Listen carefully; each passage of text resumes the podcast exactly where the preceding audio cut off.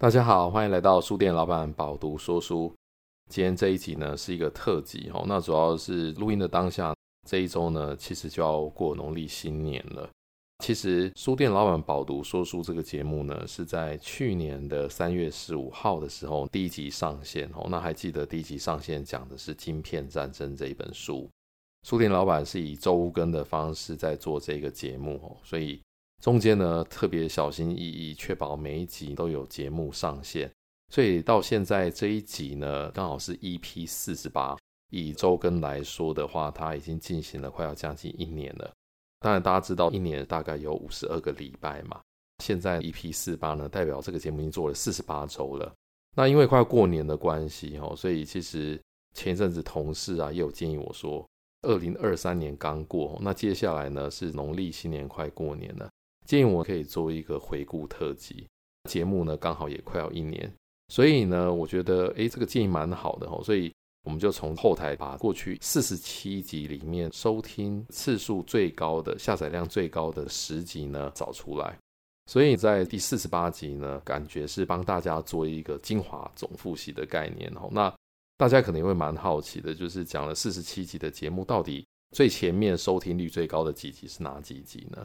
那我觉得这个概念也蛮好的哦。主要原因是有的时候我们在阅读的时候，其实读过一本书就读过了。那有时候在读第二本、第三本，读到第十本的时候，你可能已经忘记你第一本读的是什么了。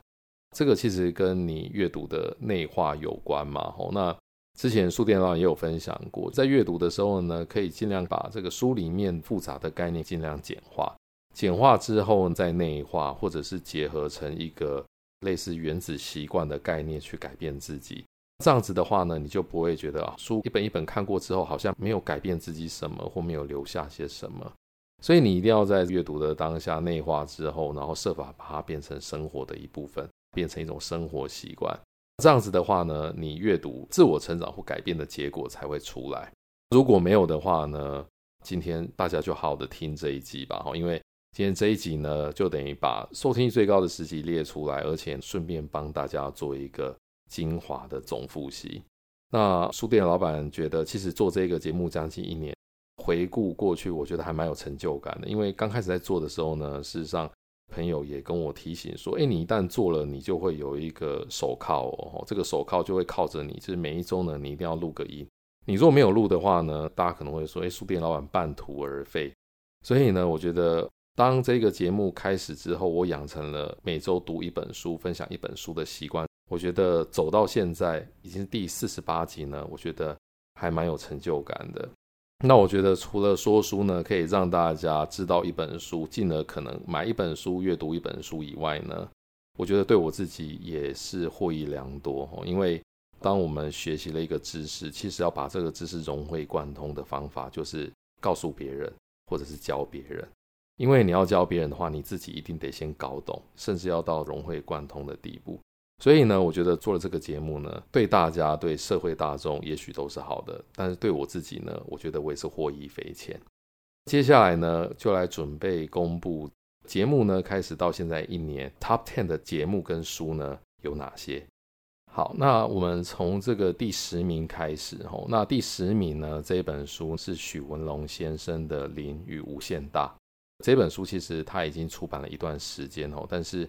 因为许文龙先生呢，在前一段时间过世了，所以这本书呢，书店老板觉得非常值得推荐给大家。那书店老板在节目里面也告诉大家，我觉得读了许文龙先生的书呢，感觉起来，我觉得他就像是台湾版的穷查理的感觉哦，就是跟查理蒙格一样是非常有智慧的人。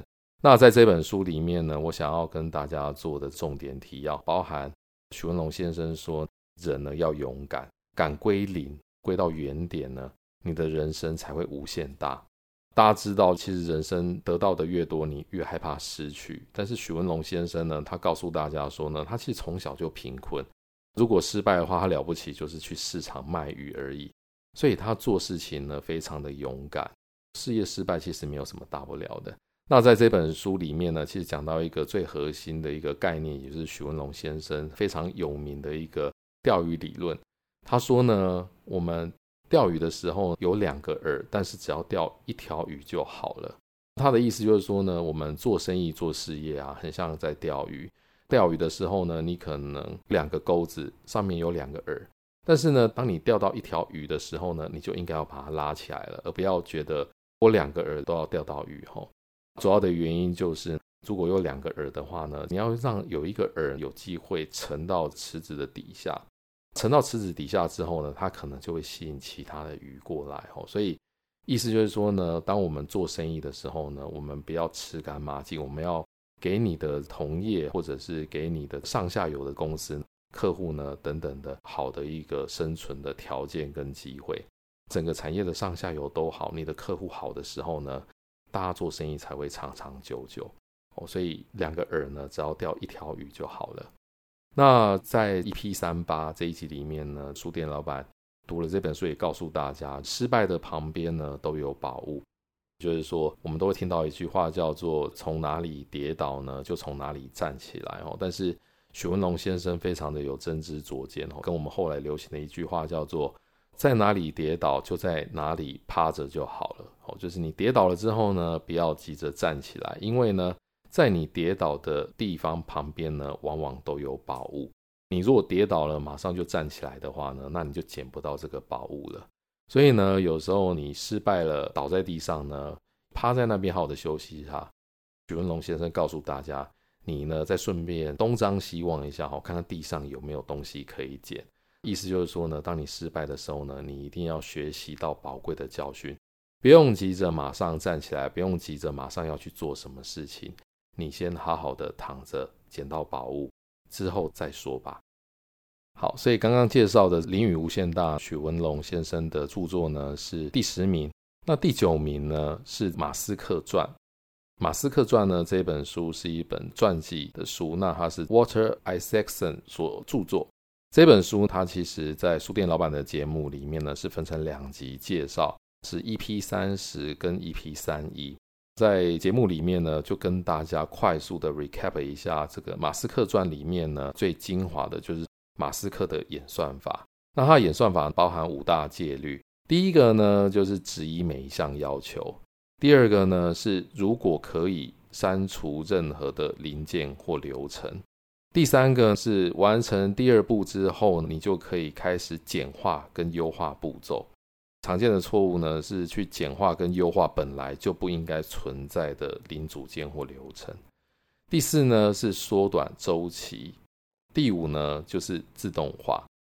我觉得呢，马斯克的这个演算法，其实他在自己所创立或者是自己所领导担任执行长这个公司呢，总是不断的在重复着他的演算法去经营他各项的事业哦，包含电动车啊，或者是太阳能的事业等等的。那我觉得他的这个演算法主要就是从质疑开始，就像刚刚提到的，第一步是质疑每一个要求。那当你进到一个产业，或者是你要去做一个破坏式创新的时候呢，你最该做的就是质疑，因为这个产业里面可能会有存在一些他已经在那边很久的事情了。如果你要做到一些革新的话，你本来就应该去质疑。诶，奇怪，这些每一样东西真的都是需要的吗？所以呢，当你质疑完之后呢，你就可以删除。删除之后，就算你可能需要把某一些删除的东西再加回去，依照马斯克在书里面的说法呢，其实删掉之后再加回去也是正常的。他说，你如果没有把删掉的东西重新加回去，至少百分之十的话，就代表你一开始的质疑跟删除都做得不够好哦。因为你质疑了、删除了，你就应该要删得多一点。你如果没有删到后面有需要重新加进去，至少百分之十的话，就代表你第一步跟第二步做得不好。当你把很多东西删了，然后又把该加的加回去之后呢，接下来就可以开始去做简化跟优化。那一个传统的产业呢，它可能在导入数位化之后，大家都知道简化跟优化的步骤是非常重要的。你一定要把这个该删的都删掉，千万不要去简化跟优化本来就不应该存在的零组件或者是流程。第四个呢，就是缩短周期。那周期呢，就是。每个流程呢都要缩短时间，但是呢，就是把前面三个步骤呢完成了之后，你就可以尽量的缩短周期了。最后一个呢，当然就是自动化，包含数位化或导入 AI。或者是透过一些程式的编程工具去做自动化，这些事情是最重要的哦。就像是 Musk 在做电动车的工厂呢，其实就是指极度的自动化。为什么要强调自动化的重要呢？因为现在太多的行业事实上都有缺工的危机，所以无论如何呢，你如果有自动化的机械设备或者是演算法，自动化的去让整个生产或者是让整个服务不会中断的话呢，当然就可以取得最好的竞争力。好，那接下来呢，榜单到这个第八名哦，那。去年呢，第八名的节目呢是 EP 二一，那讲的是《反脆弱》这一本书。其实，在这一集书店老板有提到，在这整个出版市场里面呢，甚至有一种反脆弱宇宙的感觉。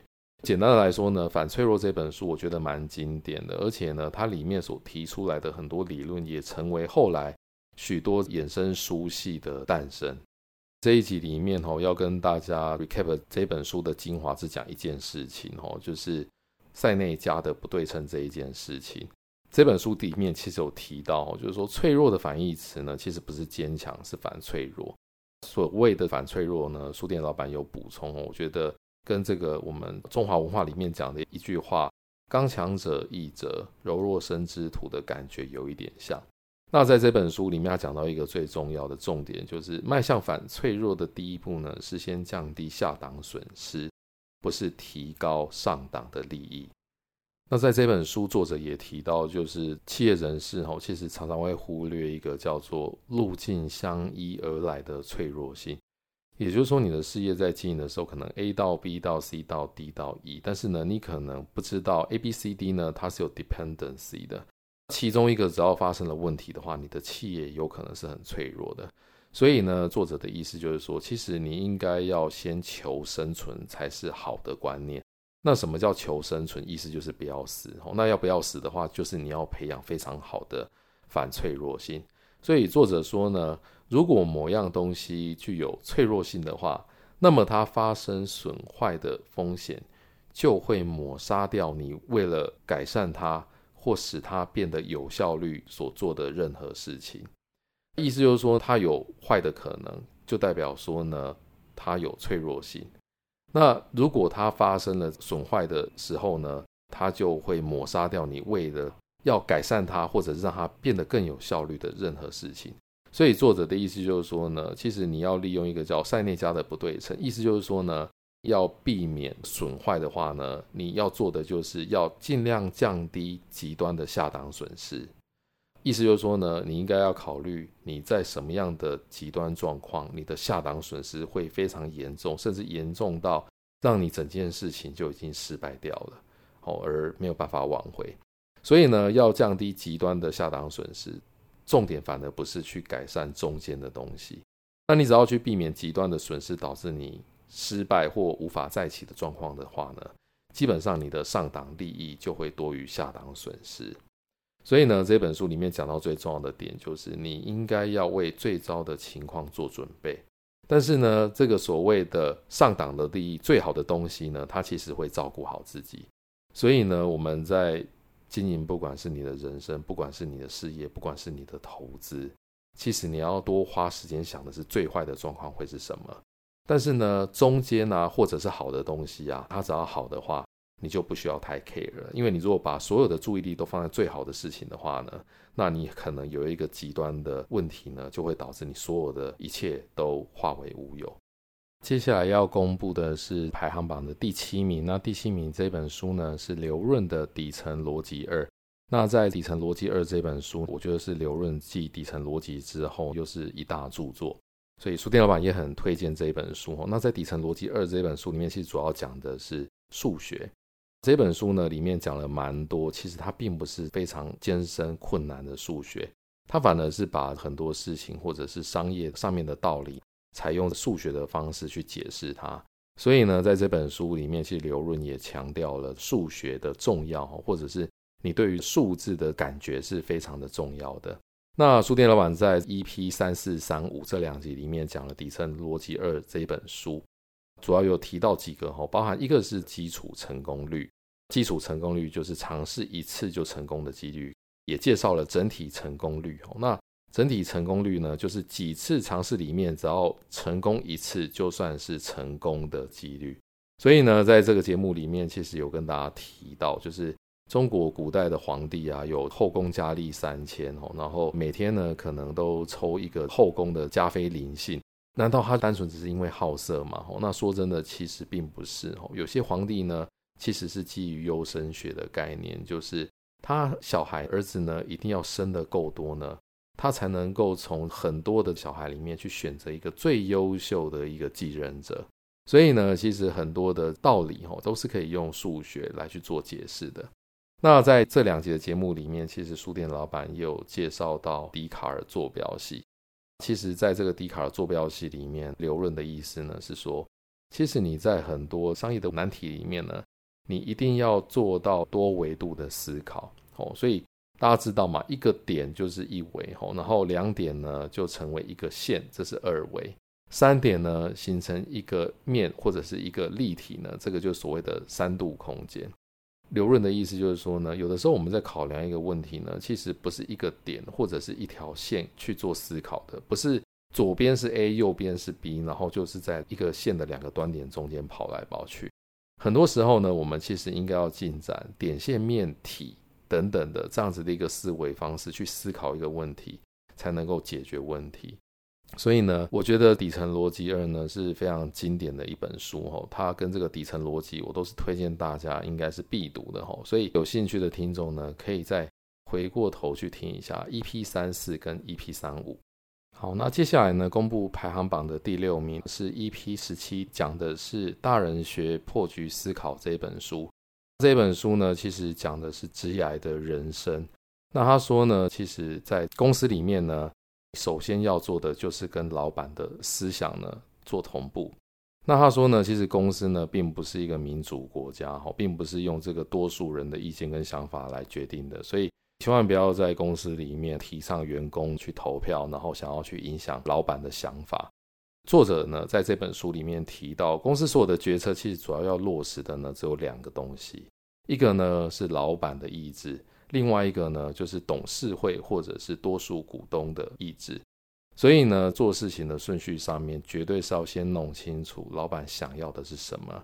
那作者说呢，照顾到老板想要的是最重要的。为什么呢？因为谁有能力承担后果，就听谁的。那既然老板跟股东拿出钱来去做这个事业，你加入这个事业领薪水呢，你本来就应该要听老板的哦。所以作者就说呢，说实话，出钱的最大。除了这个思想上面跟老板要同步以外呢，其实在这本书里面也有提到，你要怎么样去培养当者的心态。当者这件事情是很重要的。那当然，老板喜欢当者的人，找到一份工作，你如果愿意用当者的心态来做的话，那你也会比较开心一点。所以呢，第一个建议呢，当然就是要做自己真心喜欢、充满热情的工作。第二个呢，就是要在心里面常常想。如果我是公司的老板的话呢，我会怎么做这一个工作？那这样子你就会有责任感。第三个建议呢，就是为自己的工作下一个全新的定义。这个全新的定义代表说，你有的时候可能是把自己给看小了。也许你做这一份工作呢，其实是可以有更 high level 的一个荣誉感或者是心情来面对它。那书店老板在这一集节目里面也提到，就是当你在工作上面遇到困难的时候呢，并不是说一个人跟住都不可以跟其他的同事求救。在这本书里面提到，可以适时的去求救。那它有几个好处哦，包含你可以加深革命情感，或者是减少下次求救的障碍。因为你可能这一次求救的是小事情，但是你有可能下一次要求救大事情啊，那不妨就是循序渐进吧。那第三个呢，也可以增进同事啊、团队成员的感情的摄入度。这一次你帮我，下一次我帮你，大家好来好去。那第四个好处呢，是学习到新的技能与方法。所以呢，大人学破局思考 EP 十七这一集呢，也非常的建议所有的工作者可以再来做聆听。接下来要公布的是第五名，那第五名呢是在 EP 二五讲的是。STFU 闭嘴的艺术这一本书，那在这本书里面，其实他讲了一个非常重要的事情哦，就是可能很多人都会有一个刻板印象，叫做女人话多这件事情哦。那这件事情呢，在这本书里面已经被破除了。在这本书里面，作者有分享，女性跟男性每天说话量都在一万六千字上下。所以，如果没有听过这一集的听众，有听到我现在讲的这个精华版呢，以后千万不要再说什么女生是长舌妇这样子类型的话。然后，其实科学验证男女性讲话的字数呢，其实差不多。除了研究提到，男女讲话其实女生没有特别多嘴以外呢，研究也发现男人呢很爱插嘴。男人爱插嘴这件事情呢，除了被科学验证以外呢，其实也有一个可能的原因，就是男性可能有特别爱说教的一个倾向。通常呢，男性又特别会打断女性的发言，所以这个是一个蛮妙的一件事情。另外呢，在这本书里面也告诉大家，话多的人呢，通常分成六种哦，包含自大型的、紧张型的，一紧张呢就喋喋不休的，也包含反刍型的哦，就一样的话呢重复讲。第四种呢是脱缰野马型的，只要话匣子一开呢，就讲个不停。第五呢是欲罢不能型。第六呢是话痨型，就是所谓的说话成瘾型，就是讲话已经讲上瘾了，不讲话很难过的这一种。那在这本书里面，书店老板也有分享到，就是在职场上面呢，要怎么让话很多的人闭嘴，包含你可以偷袭他，比方说直接把那个闭嘴的艺术丢到他桌上。你也可以遇到这种话多的人，就直接二话不说逃了。抱歉，我有事情先走这一类的，或者是呢，你可以利用肢体语言啊，比方说拿手机起来看啊，那就是哎呀，我不想再听你讲话，我把手机拿起来看，希望对方可以暂停，或者是直接打断对方，或者是用点杀的方式。其他的方法包含还有预先建立界限啊，或者是打造一座停车场啊。或者是跟你的多话者直接坦诚的对话，告诉他：“哎，你真的话太多了。”还有一个方法就是建立暗号。想要知道怎么让多话者闭嘴哦，这些方法的话呢，也可以再回过头去听一下第二十五集这一集的节目。同时，在第二十五集呢，书店老板也分享了很多个人的经验哦，要建议你怎么样去做好有效率的沟通，包含言简意赅、多听少说。阅读空气，先想再说，还有预告沟通方式哦，所以这一集呢就不再一一赘述了，大家可以回过头去听第二十五集。接下来已经进到排行榜的第四名，那排行榜的第四名呢是第三十六集 EP 三六，讲的是吴淡如的《穷思维富逻辑》这本书。在这本书里面呢，其实我觉得淡如姐她用了带点文学的文笔呢，去阐述穷思维、富逻辑这样子的概念哦。那在这个精华回顾里面，想要帮大家复习的就是关于你的人生规划。淡如姐在这本书里面有提到，就是你想象的正常人生呢，可能是一个循序式的人生哦，就是你小时候读了幼稚园啊，然后可能国中、高中读了不错的学校。考上了一流的大学啊，然后念了自己喜欢科系之后呢，你的想法可能是毕业了之后就去找一份工作，然后呢，可能从女性的角度就是找一个好的对象嫁了，然后接着就是相夫教子等等等等的。但是淡如姐说呢，其实你想象的这样的人生呢，是一个循序式而且是理想式的人生，但是呢，她觉得这样子的人生可能并不符合现实。或者是呢，他觉得不符合现实以外还不够有趣，所以呢，淡如姐教大家怎么样的人生是比较有趣的。他觉得比较有趣的应该是一个所谓的斜杠的通才人生，这一点我其实蛮认同的。因为我观察到公司里面呢，不管是已经在公司服务很久的同事啊，或者是很多年轻的求职者等等的，或者是观察现在社会的趋势等等，都会觉得现在斜杠好像是蛮必要的，就是。很多人呢，他精通的可能不是只有一种的技术技巧或者是一个专长，很多人都会有很多的兴趣跟专长。所以淡如姐在书里面提到，她说呢，你可以想象一个人在中间，你周围可能有多个星球。那他在书里面讲的可能是你有四个星球，分别是休闲乐趣、商业活动体验跟文学。所以呢，他对照刚刚讲的这种循序式的人生呢。推荐的反而是有一点像是物件导向型的人生，所以呢，他说，当你在经营的休闲乐趣的时候，你就到这个休闲乐趣的星球上面去待一会，去钻研。那你可能在开发商业的时候呢，就到商业上面的星球去多琢磨。那当然，以淡如姐她自己的生活来讲，文学啊，或者是创作啊，也是非常重要的一部分。所以她的意思就是说呢，其实人生反而比较像是这样子的概念，比较接近你的真实人生。你应该要培养多种的兴趣，或者是多种的你生涯的活动。每一种活动呢，你都可以把一些资源放到里面去，而且是结合到你日常的生活里面，而不是呢，我这个阶段是工作，我就完全都在工作。那我下个阶段，假设女生生了小孩之后呢，我就都在带小孩。他说这样子的话呢，反而比较不接近真实哦，而且这样子循序式的人生有一个问题，就是万一有一个地方或者是有一站呢，跟你原本想的不一样的话，那你的人生可能就会遭受到很大的挫折。可能你的人生就从此改变，所以他觉得你把人生稍微做一下不同兴趣或不同活动、不同斜杠的分配上面去的话呢，那你就算有其中一个做的不是这么顺利的话，起码你还有其他三个 interest 或者是三个范畴呢，是可以继续去努力跟进行的。所以呢，觉得《穷思维富逻辑》这本书也很推荐大家一读。那大家有兴趣的话，也可以再去听听第三十六集的节目。接下来呢，要公布 Top Three 前三名了哈。那第三名呢，是在 EP 三九第三十九集讲到的《工作排毒》这一本书。那也是我的好朋友陈夏明先生呢所写的书。这本书里面呢，其实跟大家提到，有的时候三分钟热度并不是一个问题。你如果有三分钟热度的问题的话呢，其实有的时候反而是保护自己的一种方式。怎么说呢？因为有的时候，当你有三分钟热度，代表你可能真的不擅长于某一件事情。所以呢，你如果要把不擅长的事情又硬要自己把它练习到很厉害的话，你可能到最后发觉只是白忙一场。所以作者觉得呢，其实你可以不要那么在意自己三分钟热度的这个问题。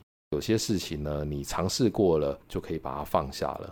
另外呢，就是三分钟热度的好处，就是当你可以接受它的时候呢，你其实就可以很放心的去尝试各种事情。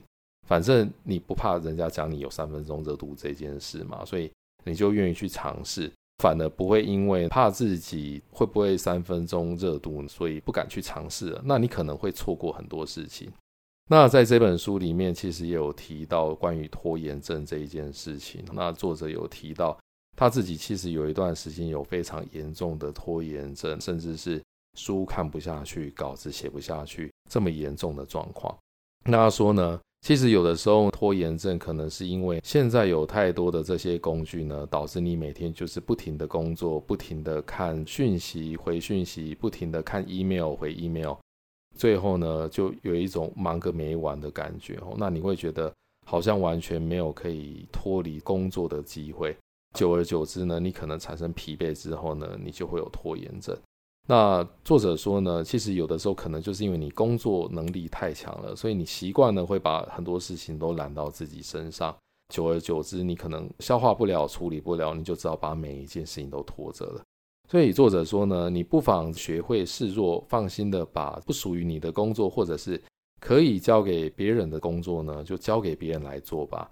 另外一个是呢，如果你愿意面对现实的话呢，不妨就一次把很多堆积或拖延已久，但是没有那么急，可以再往后延的工作呢，就率性的直接往后延吧，不要把自己逼得这么死。当你把很多这么不必要放在自己身上的工作给了别人，或者是一口气往后延之后呢，你其实就会有足够的时间跟精力聚焦集中在你现在真的该做的事情上面。好，所以呢，如果你在工作上面呢，你有热情，但是你最后太努力工作产生了一些毒素的话呢，欢迎大家再去听听 EP 三九工作排毒的这一集。好，那接下来呢，公布排行榜的第二名。那第二名呢是 EP 三十七，这一集呢讲的是《蒙格之道》这一本书。哦，那这本书呢，其实讲的就是查理·蒙格，穷查理他的人生哲学。那因为查理·蒙格呢，也是在前一段时间过世了，所以呢，我觉得很多读者呢，其实都刻意的也去买了他的书来做阅读。哦，那。在这边呢，就想要跟大家顺便复习一下，在《蒙格之道》里面呢，书店老板觉得很有道理的几句话。查理蒙格说呢，我发现人生想要成功，只要做到两件事：一是不做愚蠢的事，二是活得久。做到这两件事，你一定是人生的赢家。也说了，现实生活呢，有许多问题，我们不能一味的逃避。遇到难题，彻底理解它，问题就解决一半。搞懂之后，才能更好的解决问题。那我真的觉得查理蒙格他讲话很朴实。但是呢，很隽永。像解决问题，他告诉大家就是要彻底理解它，所以重点其实是彻底理解它。你只要理解它，问题就解决一半哈。所以有的时候我们也不要遇到问题就马上想要去处理，你应该要先理解问题。那我觉得他一些人生哲学很平常，但是他人生可以有很大的成就。我觉得大家也应该可以学习，包含他说：“我为自己设定的目标是比一般人更有尝试。”天哪，查理蒙格他设定的目标就是这样子，也更有尝试。但是比一般人更有尝试这件事情容易吗？我觉得不容易哦。其实他就是要告诉大家，要广泛的学习，你要多阅读，而且你要保持开放的心态。的确，他说呢，我的目标定得很低，但我自己的表现非常的满意，所以他真是一个很谦虚的人。他也说呢，无论发生什么事情，我们都应该保持积极的心态，继续前进。大多数的时候呢，我们就是把眼前的事情做好，剩下的就顺其自然。所以他讲的其实就是尽人事听天命的道理。他也提到哦，就是说他很长寿嘛，活了九十几岁哦。他的长寿秘诀呢，其实就是别对人性抱有太多的期待，因为他觉得嫉妒是有毒的哦，所以。有些人天生就是比你强哦，无论再怎么努力呢，都会有人取得比你更好的成就。所以面对这个现实呢，心态就是无所谓哦。所以别对人性抱期待，你就不会受伤害。另外呢，你要坦诚的去面对，有人就是比你强，无论你再怎么努力，都有人比你强。所以呢，你设定的目标就是比大部分的人更有尝试就好了。但是你不用去设定成为，比方说我要成为最有钱的人或。我要成为权力最大的人哦。你以欲望比较低的想法去过生活，其实你就会比较长寿。你只要活得够久了，再加上不做愚蠢的事情呢，你就可以成为人生的赢家。好，那接下来呢，要公布第一名喽。第一名这本书很多人可能也猜得到，它其实跟第二名呢是同一位作者，或者是同一位主人翁。第一名呢，就是 EP 二十三集所介绍的穷查理的普通常识，代表书店老板的听众也都是很有智慧的人。怎么说呢？因为只有很有智慧，或者是想要追求智慧的人，才会这么喜欢的阅读穷查理的书。那我其实，在第 EP 二三这一集里面讲过，就是说穷查理的普通常识这本书，我已经看了好几次了，而且每一次。不一定都是从头到尾读完，有时候是翻开想阅读的篇章来阅读。每一次阅读呢，都会有不同的收获，这是真的。我觉得它是一本很隽永的好书，所以你可以不断的去读它。然后每一次呢，可能都会因为你在前一段时间有不同的人生际遇，在阅读这本书的时候呢，也会产生新的想法，然后可能就会觉得，哦，原来查理蒙格要讲的是这一件事情。那在现在这一集的节目里面，只是想要跟大家分享，在穷查理普通常识里面呢，我觉得两段很重要的。那第一个呢，就是查理蒙格他是一个逆向思维的。那什么叫逆向思维？哦，就是什么事情都反过来想，那也就是三取法的意思。那我为什么要再提这一点呢？因为我觉得现在是一个很复杂的一个世界，每个人身上都有很多的选择。包含非常多的资讯，跟你手机上面啊也有数不清的应用。我当然没有发觉，我们以前智慧型手机啊，其实用的就是那几个。到后来应用实在是太多了，虽然用的都是那几个，但是你有没有发现你的手机里面安装一堆 App？所以呢，建议大家多用搜寻的功能哦，才能够找到你想用的 App。因为已经装太多了，不像以前都是滑到某一个页面去点某一个 App。那因为现在的资讯或者是选择都太多了，所以。逆向思维很重要，为什么？因为很多时候我们要学习删去不需要的，才能够留下你真的需要、真的想要的。所以呢，我觉得查理蒙格的这个人生哲学是很适合大家实际到生活里面来应用的。所以查理蒙格说呢，当你在思考人生如何得到幸福的时候，你应该要先去研究人生是如何才变得痛苦的。那你如果知道人生是怎么样才变得痛苦的话呢，你就可以避免变得痛苦而得到幸福，对不对？所以以一个企业的领导来说是一样的。企业呢，你如果在想企业如何强大的话，那你应该要先研究企业是怎么衰败的，避免掉衰败的话，你就算不衰败呢，你也可以渐渐的强大嘛。哦，因为你只要不 fail 的话，你就有机会成长。所以查理蒙格有一句名言，就是我只想知道我将来会死在什么地方。这样我就不会去那边了。所以呢，可以做的事情太多，应该要先想想看，别做什么事情。每一件可以做的事情里面呢，可能都有不该做它的原因。所以我们在规划自己接下来要做哪些计划、做哪些事情的时候呢，每一件事情一定有它的好跟它的不好。你把这件事情分析透彻呢，就可以把胜率不高的事情排除掉。专注在真的该做的事情上面，或者是真的胜率比较高的事情上面。在这本书里面呢，书店老板其实也想跟大家分享哦，就是查理蒙格所说的。他说呢，聪明而勤奋的人啊，未必不会因为过度自信而犯下灾难性的专业错误。因为呢，聪明的人呢，往往觉得自己拥有过人的才华跟手法，会帮自己选择一些更困难的航道。再怎么难都觉得自己可以解决嘛，哦，所以他很容易就去做了一个不应该去做的事情，而犯下了灾难性的专业错误。因为聪明跟勤奋的人一定专业嘛，所以呢，查理蒙格说，你应该要谦虚，特别是聪明又勤奋的人应该要谦虚，你要承认自己的无知。当你可以承认自己的无知的话呢，就是智慧的开端了。所以要怎么样成为有智慧的人，而不是聪明的人？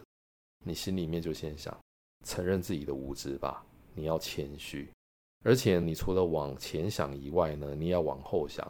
往后想就是想失败了怎么办呢？会不会失败呢？总是要反过来想。所以呢，查理蒙格一直鼓励大家务必要反过来想。所以当你反向思考，想得很透彻之后呢，筛子已经把沙子都过滤掉，剩下金子了。所以这些筛下来的金子就是所谓的好点子。所以，当你好不容易筛掉了沙子，得到了这些金子，时机对你有利的时候呢，你就是要狠狠的下注。所以，好好把握少数几个看得准的机会呢，比假装什么都要懂要好多了。但我没有觉得查理蒙格真的有他一套独特且平凡的人生哲学。但是呢，你如果把他的人生哲学都一一实践的话呢，就会有了不起的成就。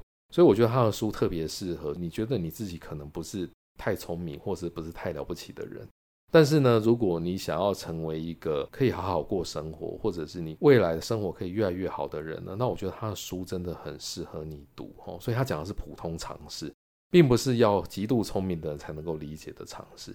但是有些事情呢，你只要结合到你的习惯里面去养成的话，你的生活我相信会越来越好。那在这一集里面呢，也包含有一个我要特别再提的概念，叫做。他曾经说过，如果他跟巴菲特的公司叫波克夏取得了不错的发展呢，那主要是因为巴菲特跟他，好，就是所谓的查理蒙格呢，非常善于打破自己最爱的观念。这就是一句名言。哪一年呢？你如果不曾打破一个你最爱的观念，那么你这一年就白过了。所以查理蒙格说，如果我不能够比这个世界最聪明的人更能反驳这个观点的话，那么我就不配拥有这个观点。这一段话真的是一句非常了不起的名言哦，而且我觉得这个绝对是查理蒙格所独创的哦，因为这样子的说法在之前其他说的书里面呢，其实书店老板并没有读过。而且说真的，书店老板一开始看到这一句话的时候呢，是不懂的，后来呢才逐渐了解查理蒙格在讲的是什么。所以，我真的觉得查理蒙格呢，与其说他是一个非常高明的投资家，不妨说呢，他其实就是一个非常顶尖、非常好的一位思想家，或者是人生的哲学家。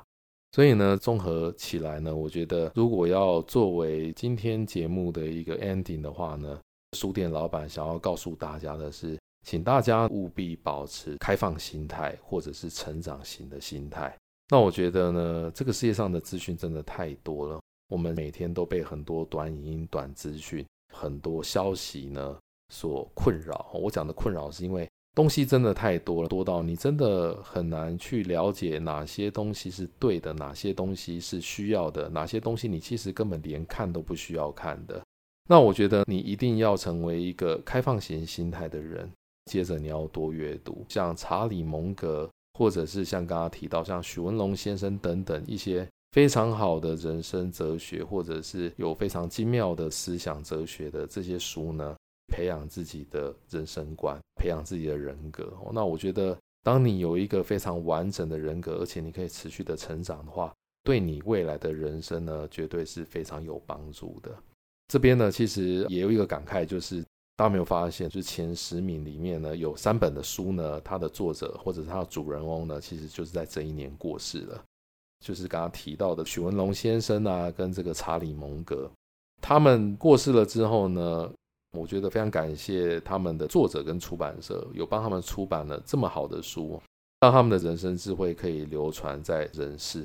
而且呢，这个流传包含我们这一辈子的人，或者是下一个世代、下下一个世代都有机会阅读到他们的好书，然后帮助未来他们的人生呢可以过得更好、更有智慧。所以呢，在这边真的还是要鼓励大家可以多多的阅读，可以更增加自己的智慧。以上呢就是饱读说书这一集的分享。书店老板饱读说书的节目呢是由 Pubu 电子书城所独家赞助。我知道有很多听众呢，可能是一开始就 follow 书店老板说书的节目，那有些听众可能是从中间才加入的，未必有把之前每一集都在听过。那就像这一集节目一开始讲的，这一集呢，我们就是做了一个这一年内的回顾。把这一年内呢排行榜前十名的集数呢，跟说的是哪一本书，再让大家重新复习一次。所以呢，如果你还没有听过这十集节目的呢，请各位呢务必不要错过了哈，一定在点选节目里面每一集的内容呢再听过一次。那我觉得好的书呢可以多读几次，好的节目多听几次也无妨哦。其实书店老板有观察后台的数据。因为从后台里面可以看到不重复下载次数跟总下载次数，可以观察到好多这个听众都反复听了好几次特定的集数，就是说每一集呢不是只有听一次，可能都听了两三次，所以看到这样的数字，其实书店老板也蛮开心的，就觉得内容可能还蛮不错的，所以大家愿意反复听。好，那请大家呢参考节目资讯栏里面的资讯。有书店老板饱读说书精选书籍的专属的购买连接，透过这个连接呢，你可以用折扣码呢，以非常优惠的价格去购买书店老板介绍的书，请大家多多购买，支持台湾的出版业，多多阅读，增进智慧。以上呢就是书店老板这一集的分享，我们下一集见。